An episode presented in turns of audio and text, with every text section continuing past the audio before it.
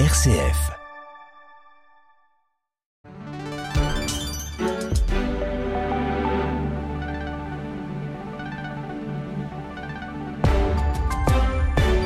RCF, il est 19h.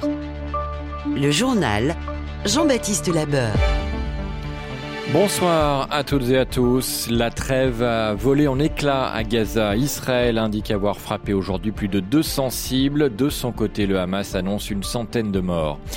À la COP28 à Dubaï, Emmanuel Macron pour défendre une sortie du charbon, mais aussi une vision française de l'écologie. C'est ce que nous verrons dans ce journal. Un calendrier de l'Avent original, en audio et en ligne. C'est l'initiative des apprentis d'Auteuil. On vous expliquera tout à la fin de ce journal.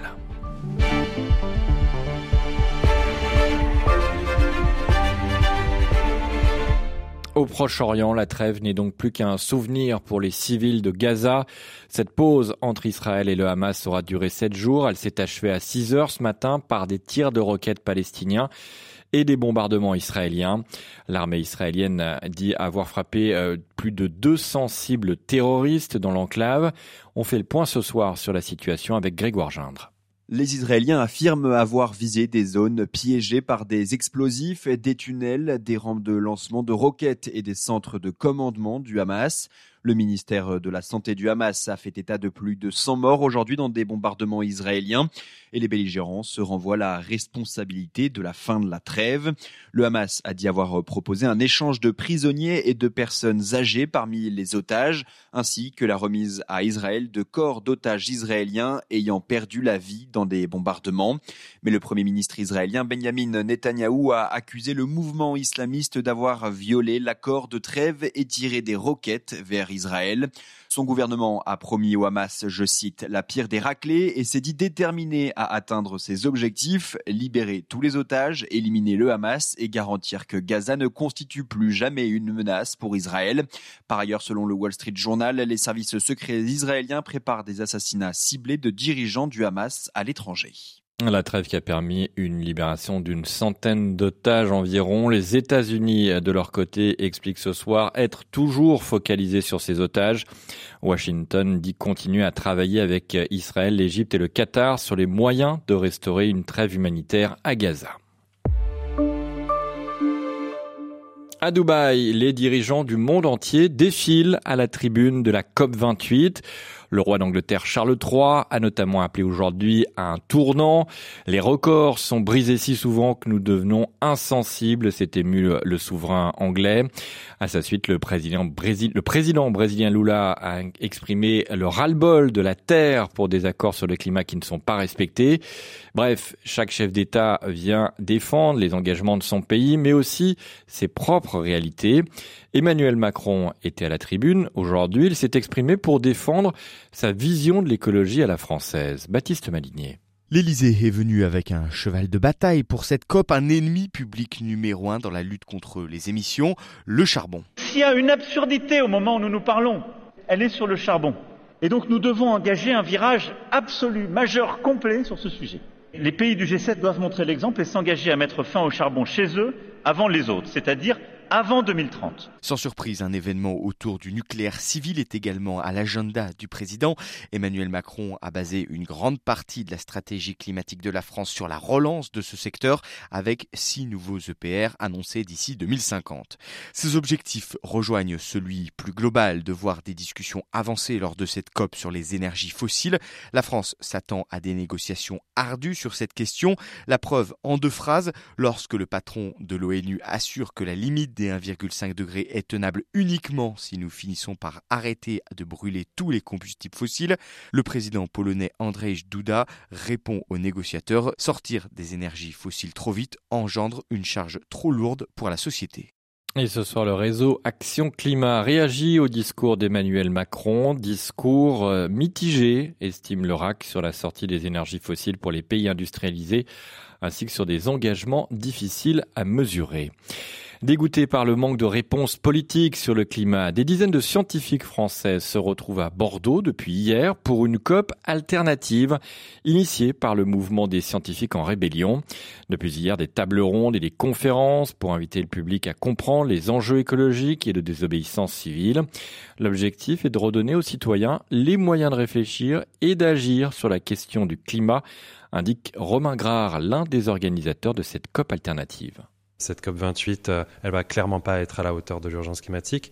Donc nous, ce qu'on propose chez Scientifiques en Rébellion, c'est de pas seulement boycotter, mais proposer des solutions en face, discuter ensemble autour de la table et puis euh, prendre le temps. En fait, pour catalyser l'action, il faut d'abord apprendre à se reconnecter les uns aux autres et paradoxalement à ralentir un petit peu. Et c'est ça qu'on porte aussi comme message, c'est qu'on va être là euh, de 8h30 à 1h du matin tous les jours, sous un même toit, et toutes ces énergies vont fusionner entre euh, action, table ronde, imaginaire. Euh, on a une puissance d'agir. On peut parler d'initiatives populaires, on peut parler des obéissances civiles non violentes. Il y a plein de possibilités d'agir. C'est la puissance d'un mouvement, la force d'un mouvement comme Scientifique en Rébellion, c'est de faire le pont entre sensibilisation et passage à l'action. Des propos recueillis par Clément Guerre, RCF Bordeaux. Cette COP alternative doit s'achever dimanche. Sept départements en vigilance orange ce soir en raison de fortes précipitations sur le sud-est. Vigilance à la neige et au verglas pour l'Ain, Loire, la Loire, l'Isère et les Deux-Savoie. Ces trois départements concernés aussi par une vigilance orange pluie et inondation, tout comme les Hautes-Alpes et les Alpes de Haute-Provence. Un vingtième 49-3 pour Elisabeth Borne. La première ministre l'a déclenché de nouveau à l'Assemblée nationale cet après-midi pour obtenir cette fois l'adoption définitive sans vote du projet de budget de la sécurité sociale pour 2024. Sans surprise, en riposte, une nouvelle motion de censure sera déposée par le groupe La France Insoumise. La présidente de l'Assemblée nationale qui a sanctionné le député LFI Hugo Bernalicis, il va perdre un quart de son indemnité mensuelle après une vive altercation hier en commission des lois. Il était venu demander la suspension des travaux sur le projet de loi immigration pour que les membres de la commission puissent suivre l'examen d'un texte de la France insoumise dans l'hémicycle. La gendarmerie a lancé un appel à témoins aujourd'hui pour retrouver un adolescent de 15 ans soupçonné du meurtre de ses deux parents commis dans la nuit de dimanche à lundi à Châteauvillain en Isère. Le parquet de Grenoble a ouvert cet après-midi une information judiciaire pour assassinat et destruction par incendie. Les salariés de Casino inquiets, un préavis de grève a été déposé à compter du 5 décembre. L'enseigne est en grande difficulté financière et pourrait céder de nouveaux magasins. 19h et 7 minutes sur RCF. Comme chaque 1er décembre, c'est la journée mondiale de lutte contre le sida. L'organisme des Nations Unies, ONU-SIDA, contre la maladie, met l'accent cette année sur l'importance d'impliquer des communautés dans la lutte contre le VIH. En Europe, le dépistage a fait d'importants programmes, mais pour des publics éloignés des soins et certaines communautés, c'est plus complexe. SIDAction, par exemple, soutient des structures ciblant les populations les plus exposées, notamment dans les pays en voie de développement. Les précisions de Sandrine Fournier, directrice du pôle financement des associations au SIDAction. Pour certaines d'entre elles, ce sont les associations elles-mêmes qui dispensent les médicaments, qui font les suivis de charges virales, qui vraiment font le travail en fait, hein, qui est réalisé en France par nos hôpitaux. Ce sont bien souvent des associations communautaires qui le font et qui effectivement sont en capacité de mettre en confiance, d'aller au devant des personnes qui sont par ailleurs criminalisées ou marginalisées, des groupes à l'intérieur desquels le VIH est beaucoup plus prévalent que dans la population générale. Je pense aux travailleuses du sexe, je pense aux hommes homosexuels, aux personnes personnes transgenres, aux personnes incarcérées ou aux usagers et aux usagères de drogue. Dans ces pays, évidemment, ils vivent cachés. Donc vous imaginez bien la difficulté pour ces populations qu'on appelle populations clés, qui désignent les groupes les plus exposés au VIH aujourd'hui, de pouvoir se sentir en sécurité, pousser la porte d'une association à l'intérieur desquelles on sait qu'on sera écouté sans être jugé et qu'on sera bien traité. La guerre en Ukraine, les services ukrainiens de sécurité affirment avoir mené deux opérations de sabotage sur des trains qui transportaient du carburant dans l'extrême orient russe, à plus de 5000 km de l'Ukraine. À Madagascar, la réélection d'Andri Rajoelina a confirmé. La haute cour constitutionnelle a validé la victoire contestée du président sortant pour un nouveau mandat de 5 ans.